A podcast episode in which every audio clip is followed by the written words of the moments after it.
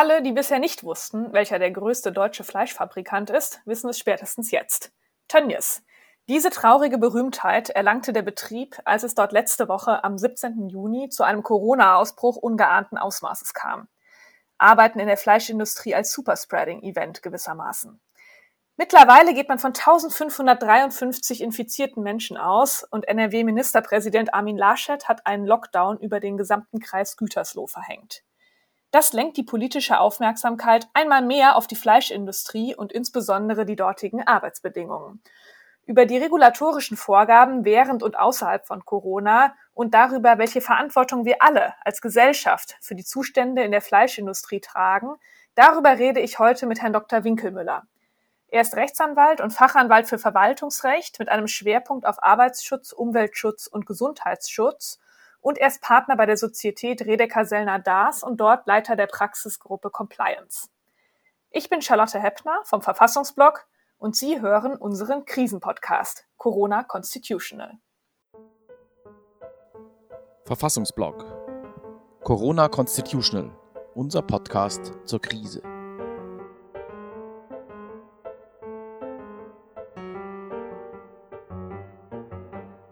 Lieber Herr Dr. Winkelmüller, herzlich willkommen in unserem Podcast. Schön, dass Sie da sind. Vielen Dank. Ich freue mich sehr, hier sein zu können. Also Anlass für unser Gespräch ist der äh, Corona-Ausbruch im Schlachtereibetrieb Tönnies. Mittlerweile wurden 1553 mit Corona infizierte Menschen ausgemacht und 7000 Menschen wurden in Folge unter Quarantäne gestellt. Und man muss sagen, das ist nicht der erste ähm, Schlachtereibetrieb, der so aufgefallen ist. Bereits im Mai ähm, hat es einen Schlachtbetrieb im Kreis Kösfeld ebenfalls in NRW getroffen. Da hat es auch zahlreiche Infektionen gegeben. Und es waren auch schon Fleischbetriebe in Baden-Württemberg und Schleswig-Holstein betroffen. Und diese, ähm, diese Ereignisse lenken den Blick natürlich nun auf die Fleischindustrie insgesamt und nähren irgendwie den Verdacht auch in uns, dass die Regulierung der Fleischindustrie die Gesellschaft oder uns, die Politik, vor riesige Herausforderungen stellt.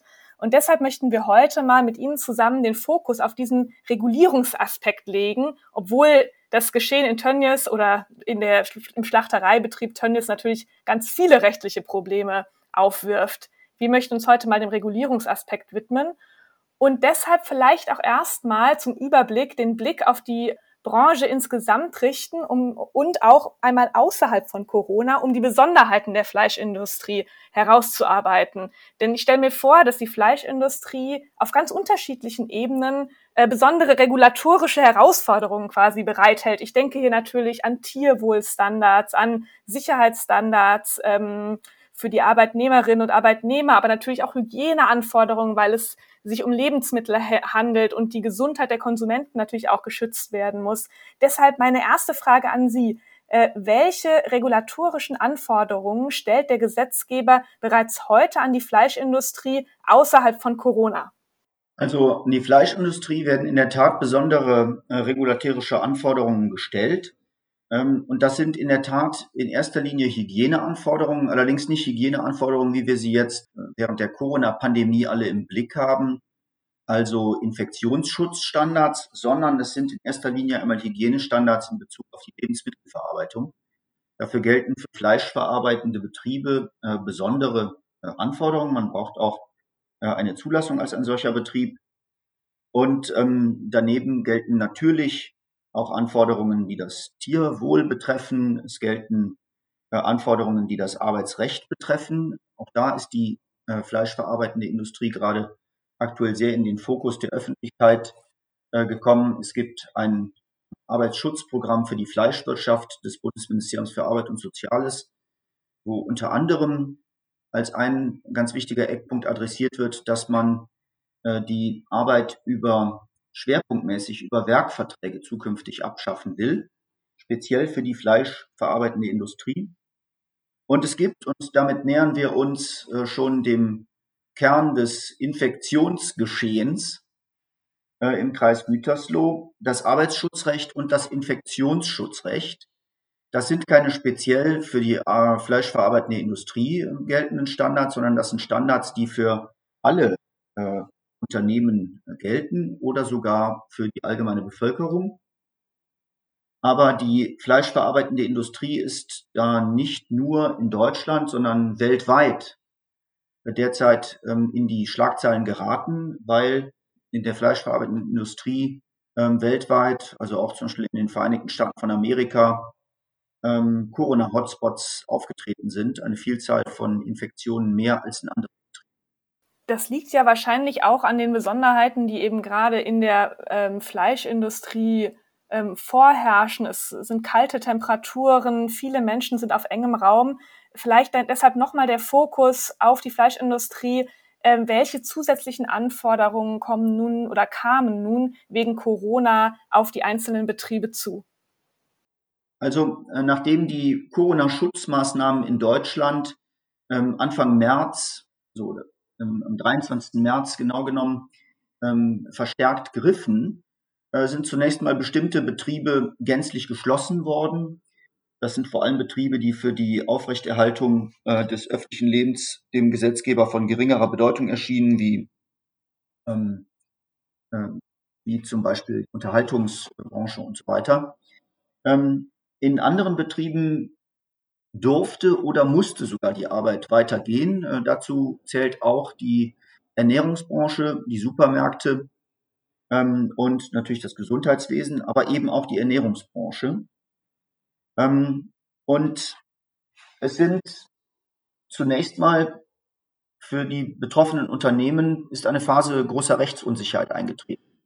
Man wusste nicht schlichtweg, unter welchen Voraussetzungen man seinen Betrieb fortführen durfte äh, und was man alles beachten musste. Da kommen jetzt die infektionsschutzrechtlichen, aber auch die arbeitsschutzrechtlichen Standards mit ins Spiel. Infektionsschutzrechtlich ist zunächst in Bezug auf die Ernährungsindustrie nichts Spezielles verfügt worden. Die Corona-Schutzmaßnahmen der, ich sag mal, ersten Generation beschränkten sich auf die Schließung bestimmter Betriebe und auf Anordnungen zum Schutz der Bevölkerung beim Besuch von anderen Betrieben, also zum Beispiel die Abstandsregeln in Supermärkten. Äh, für bestimmte andere Unternehmen, also für eine Vielzahl anderer Unternehmen, ähm, darunter auch die fleischverarbeitende Industrie, aber auch, was weiß ich, die chemische Industrie, die Bauwirtschaft, die Arbeit in Büros und so gab es zunächst überhaupt keine Standards. Es gab nur Empfehlungen des Robert Koch Instituts als dem höchsten äh, deutschen ähm, äh, virologischen Institut das sich mit äh, Infektionskrankheiten befasst und dessen Aufgabe es ist, äh, die Bundesregierung zu beraten. Und das zentrale Element in den infektionsschutzrechtlichen Empfehlungen des RKI war Social Distancing, also Abstand halten von anderen. In Betrieben, in denen das möglich war, ist das vielfach umgesetzt worden und musste das auch umgesetzt werden. Und zwar vermittelt zunächst im Infektionsschutzrecht stand ja nichts über das Arbeitsschutzrecht. Das Arbeitsschutzrecht verpflichtet jeden Arbeitgeber, eine Gefährdungsbeurteilung zu erstellen äh, für die Arbeitsplätze in seinem Unternehmen und alle Gefährdungen, die bei der Arbeit auftreten, in der Gefährdungsbeurteilung erstens äh, aufzunehmen und zweitens, da wo es möglich ist, Maßnahmen zu ihrer Vermeidung anzuordnen. Die Infektion mit dem Coronavirus SARS-CoV-2 ist zweifellos eine Gefährdung es gibt einen Streit unter den Arbeitsschutzrechtlern darüber, ob ähm, das eine Gefährdung ist, die dem Betriebsrisiko zuzurechnen ist. Das ist ähm, das Risiko, das der Arbeitgeber mit in den Blick nehmen muss. Oder wie die saisonale Grippe und andere Infektionskrankheiten dem allgemeinen Lebensrisiko. Das ist nicht gleichbedeutend mit der Diskussion, ob der Coronavirus SARS-CoV-2 gefährlicher ist als die Grippe, sondern ist ein äh, ernsthafter juristischer Streit, bei dem man gut die eine und die andere Meinung vertreten kann. Meiner Meinung nach muss man als Arbeitgeber allerdings auch die Infektionsrisiken mit dem Coronavirus mit in den Blick nehmen und musste das auch von Anfang an. Es gibt inzwischen dazu auch spezielle Regelungen.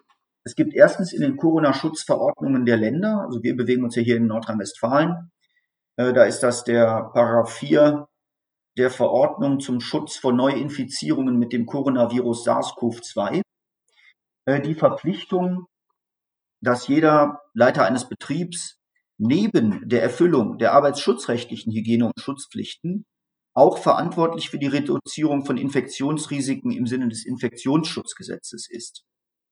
Und dazu gehört es auch, Kontakte unter den Beschäftigten so weit wie es mit der, soweit es wie es tätigkeitsbezogen möglich ist, ich betone das deshalb so genau, weil es ja auf diesen Wortlaut sicherlich noch ankommen wird im Kreis Gütersloh, soweit wie es tätigkeitsbezogen möglich ist, ähm, sind Kontakte innerhalb der Belegschaft zu vermeiden. Das Ganze wird begleitet durch einen Arbeitsschutzstandard, den SARS-CoV-2-Arbeitsschutzstandard, den das Bundesministerium für Arbeit und ähm, soziale Sicherheit zusammen mit dem Spitzenverband der deutschen gesetzlichen Unfallversicherungsträger ähm, erarbeitet und herausgegeben hat. Letzterer baut auch auf ähm, äh, der Empfehlung auf, möglichst Abstand von anderen einzurichten, ähm, ist allerdings nur eine unverbindliche Empfehlung, aber arbeitsschutzrechtlich ist diese Empfehlung durch die Arbeitgeber in jedem Fall zu berücksichtigen. Das heißt, sie müssen sich Gedanken darüber machen, wie ist das in ihrem Betrieb möglich, diesen Arbeitsschutzstandard umzusetzen. Vielen Dank für diesen Überblick. Ich finde, das hat schon sehr genau gezeigt oder den Fokus auf den Fakt eigentlich gelenkt, dass es tatsächlich sehr viele regulatorische Vorgaben für die Fleischindustrie gibt, sowohl außerhalb der Corona-Krise als auch während der Corona-Krise. Und gerade auch Regularien, die den Schutz der Belegschaft sicherstellen sollen. Ähm, immerhin 200.000 Beschäftigte arbeiten in, äh, in der Fleischindustrie in Deutschland.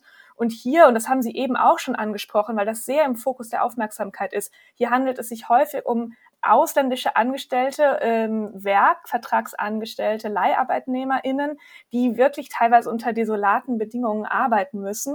Dazu hat Bundesarbeitsminister Hubertus Heil von der SPD gesagt, ich zitiere, eine Wurzel des Übels ist der massive Einsatz von Werkverträgen. Bis zu 80 Prozent der Mitarbeiter werden so beschäftigt. Ähm, jetzt dazu, es gibt diese ganzen Regularien, aber reichen sie wirklich aus? Sehen Sie das auch so wie unser Arbeitsminister, dass es nicht ausreicht? Ähm, also äh, unser Arbeitsminister hat da in der Tat eine sehr klare Position bezogen, auch in äh, einem konkreten Einzelfall. Ich persönlich bin über diesen Einzelfall, was den Sachverhalt anbetrifft, natürlich auch nur aus der Presse unterrichtet. Ähm, auch da habe ich gesehen, dass sehr viel über Werkverträge äh, abgewickelt wird. Das ist auch etwas, wofür die fleischverarbeitende Industrie seit längerem auch in der Kritik steht. Das wirft nämlich rechtlich dann die Frage auf, wer ist denn eigentlich verantwortlich für die Umsetzung?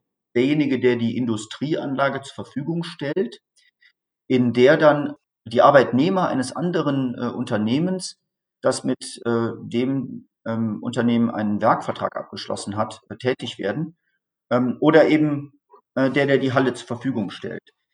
Es gibt auch da eine Regelung im Arbeitsschutzgesetz, wonach Arbeitgeber, deren Beschäftigte an einem Arbeitsplatz zusammenarbeiten, dafür verantwortlich sind, äh, sich bei den ähm, Arbeitsschutzbestimmungen äh, miteinander abzustimmen und da, wo besondere Gefährdungen eintreten, einen Koordinator zu bestimmen, äh, der über alle Arbeitsschutzmaßnahmen der beiden beteiligten Unternehmen informiert wird und der diese daraufhin überprüft, ob insbesondere an den Schnittstellen irgendetwas nicht. Äh, von daher, ähm, es gibt bereits Regelungen, die das adressieren, aber natürlich kann es sein, ähm, dass es im Einzelfall gleichwohl unklar ist, wer jetzt konkret in der Verantwortung steht.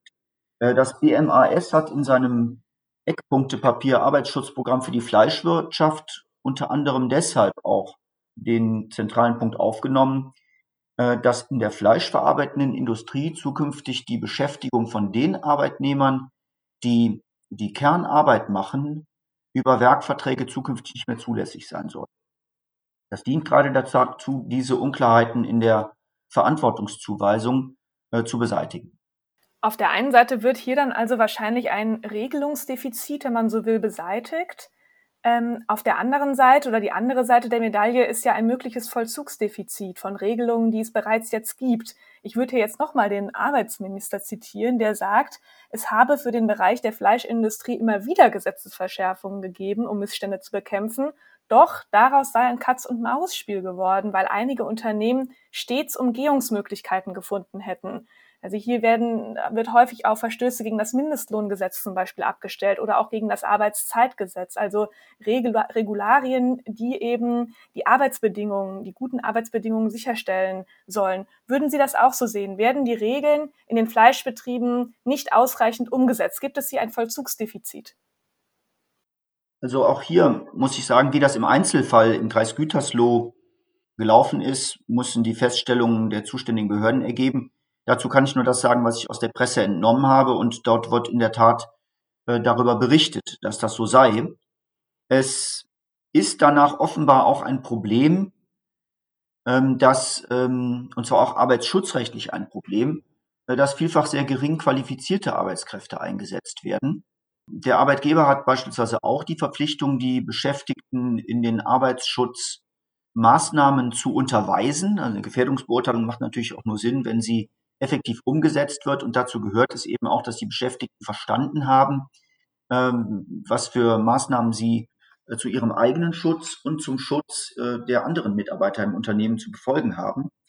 Diese Unterweisungen sollen in der Fleischwirtschaft, aber auch noch in anderen Branchen, wo viele ausländische Arbeitskräfte eingesetzt werden, also ich nenne nur die Saisonarbeitskräfte in der Landwirtschaft, äh, die uns die diesjährige Spargelernte wieder beschert haben und die Erdbeerernte, ein größeres Problem sein, denen ähm, Anweisungen zu erteilen, wenn man das eben nicht mit Hilfe von Dolmetschern zum Beispiel macht. Da es sich andererseits um Billiglohnsektoren handelt, wir alle wollen oder der Verbraucher will in Deutschland natürlich günstige Lebensmittel haben, insbesondere Fleisch muss auch nach Ansicht von Ernährungsexperten nicht unbedingt für das Überleben benötigter Menge zur Verfügung stehen und soll möglichst billig sein. Und das wirkt sich auch auf die Arbeitsbedingungen aus. Und das Ganze ist dann auch äh, verbreitet ein Arbeitsschutzproblem. Viele stellen sich jetzt natürlich die Frage, wer die Konsequenzen aus diesem massenhaften Infektionsgeschehen und den daraus resultierenden gesundheitlichen Risiken für die Arbeitnehmerinnen und Arbeitnehmer tragen muss. Jetzt mal rechtlich betrachtet, äh, muss beispielsweise der Betrieb Tönnies Angst davor haben, in Haftung genommen zu werden? Oder welche Folgen ziehen solche Regelverstöße nach sich? Das ist, ähm, also die Frage unterstellt zunächst, dass es Regelverstöße gegeben hat. Äh, davon kann man nach den Presseberichten äh, vermutlich auch ausgehen. Ich selbst weiß das nicht, aber unterstellt, es hat Regelverstöße gegeben, äh, dann ist das eine interessante Frage. Dann wäre derjenige, der gegen die Regeln verstoßen hat, zunächst mal im ordnungsrechtlichen Sinne verantwortlich. Er wäre ein sogenannter Störer, der für die Beseitigung der Gefahren verantwortlich ist und wenn die Behörde das äh, in einer Ersatzvornahme für ihn vornimmt, ähm, auch für die Kosten herangezogen werden kann. Das betrifft also die unmittelbaren Gefahrenabwehrmaßnahmen. Zu den Gefahrenabwehrmaßnahmen, die man ergriffen hat, und zwar mit der Corona-Regionalverordnung, die heute in Kraft getreten ist und mit der der ganze Kreis Gütersloh wieder unter Lockdown gestellt worden ist, gehen zum Beispiel auch Betriebsschließungen einher. Die interessante Frage ist, gehört es zu den Maßnahmen der Gefahrenabwehr, deren Kosten grundsätzlich der Störer zu tragen hat, ähm, auch äh, die Betriebe, die geschlossen wurden, zu entschädigen, also die Entschädigungsleistung zu übernehmen. Also zweistufig gedacht. Erstens, ja, äh, Entschädigungen für ähm, Dritte, die bei der Gefahrbeseitigung in Anspruch genommen werden, muss der Störer grundsätzlich bezahlen, vorausgesetzt, zweite Stufe, dass solche Entschädigungen im Gesetz vorgesehen sind. Das Problem kennen wir aber alle von den Unternehmen, die äh, in dem zunächst bundesweiten Lockdown betroffen waren. Im Infektionsschutzgesetz sind für diese Maßnahmen mit ganz wenigen Ausnahmefällen keine Entschädigungsansprüche vorgesehen und die und Bund und Länder haben es auch haben bislang auch eine eindeutige Position zu vertreten, die im Infektionsschutzgesetz vorgesehenen Entschädigungsansprüche nicht ähm, zu erweitern. Das heißt, unter diesem Gesichtspunkt müsste äh, der Störer nicht ähm, Entschädigungen für Betriebsschließungen zahlen. Äh, bei den Arbeitnehmern, die durch eine Corona-Infektion geschädigt sind, da gibt es eine Fürsorgepflicht des Arbeitgebers. Da ähm, gilt allerdings ein strenger Haftungsmaßstab, weil die Unfallversicherungsträger grundsätzlich einspringen. Die sehen es nämlich als Allgemeingefahr an. Das ist der Streit, den ich eingangs schon aufgezeigt habe, also kein betriebsbedingtes Risiko, sondern grundsätzlich ähm, sind Infektionen eine Allgemeingefahr. Die Unfallversicherungen springen ein, können den äh, Arbeitgeber nur in Regress nehmen bei bedingtem Vorsatz. Ähm, zu vergleichbaren äh, Haftungsregelungen kommt man vermutlich, aber da ist auch noch vieles unklar. Äh, auch über die zivilrechtlichen Schadensersatzpflichten, die äh, unser Arbeitsminister, ähm, Bundesarbeitsminister Hubertus Heil angesprochen hat. Die Frage ist, und das wird mit Sicherheit die Gerichte beschäftigen, ob äh, die Verletzung von arbeitsschutzrechtlichen und infektionsschutzrechtlichen Standards und Pflichten, vorausgesetzt sie sind hier erfolgt, äh, Verletzung eines Schutzgesetzes nach 823 Absatz 2 BGB darstellt. Wenn das so ist, dann äh, wäre eine Haftung zu begründen. Wenn das nicht so ist, dann wäre eine Haftung äh, nur möglich über Paragraph 826 BGB bei einem Fall einer vorsätzlichen sittenwidrigen Schädigung. Und dafür ist Vorsatz ähm, erforderlich. Es bleibt also spannend. Ähm, wenn man jetzt nochmal in die Zukunft blickt, Gerade wird ja eben anhand dieser aktuellen Beispiele intensiv über die Arbeitsbedingungen in der Fleischbranche debattiert. Am 2. Juli 2020 findet eine Debatte im Bundestag statt. Es liegen Anträge der Linken und der Grünen vor. Es ist also richtig Bewegung in der politischen Debatte. Vor diesem Hintergrund, was sind Ihre Vorschläge für eine bessere Regulierung der Fleischindustrie oder vielleicht auch etwas allgemeiner aus Ihrer Praxis als Rechtsanwalt? Was ist wichtig für eine gute und umsetzbare Regulierung? Also für eine gute und umsetzbare Regulierung in der Fleischindustrie ist meines Erachtens äh, das Bewusstsein bei den Verbrauchern ein ganz zentrales Element. Ähm, es ist schwierig. Es kommen ja in periodischen Abständen immer wieder die Rufe auf, dass man die Fleischindustrie ähm, oder überhaupt die Ernährungsindustrie, die Landwirtschaft stärker regulieren müsse, um zu einer höherwertigen, zu einer besseren Ernährungssituation zu kommen, die nicht so sehr auf eine Ausbeutung der Natur, der natürlichen Ressourcen, der Tiere ähm, und auch, wie wir in dem Fall gesehen haben, der, äh, der Arbeitnehmer im Billiglohnsektor aufbaut. Es gibt immer ein ganz zentrales Gegenargument, Fleisch und Ernährung soll bezahlbar bleiben, soll kein Luxus sein. Ich glaube, es lohnt da nochmal ein näherer Blick hin. Wir haben hier eine, eine Zunahme der Fleischproduktion in Deutschland, die wirklich enorm ist, die auch ähm, Umweltprobleme in größerer Größenordnung verursacht, als wir uns das zum Teil eingestehen wollen. Ich glaube, diesen äh, Gesichtspunkt ähm, muss man schon auch hinterfragen. Aber ganz zentral wird es auch sein, das Bewusstsein der Verbraucher äh, stärker zu aktivieren. Denn ähm, das billige Fleisch und die billigen äh, Agrarprodukte werden auch nur deshalb äh, produziert, weil sie gekauft werden. Das ist ein schwieriges Feld, aber ich glaube, es wäre schon mal ein wichtiger erster Schritt, äh, wenn es ein klares Bekenntnis zu einer besseren Landwirtschaft und zu einer zu höheren Standards in der Ernährungsindustrie äh, durch die Politik gäbe. Herr Dr. Winkelmüller, herzlichen Dank für das Gespräch und Ihre Zeit. Vielen Dank. Ja, vielen Dank Ihnen auch.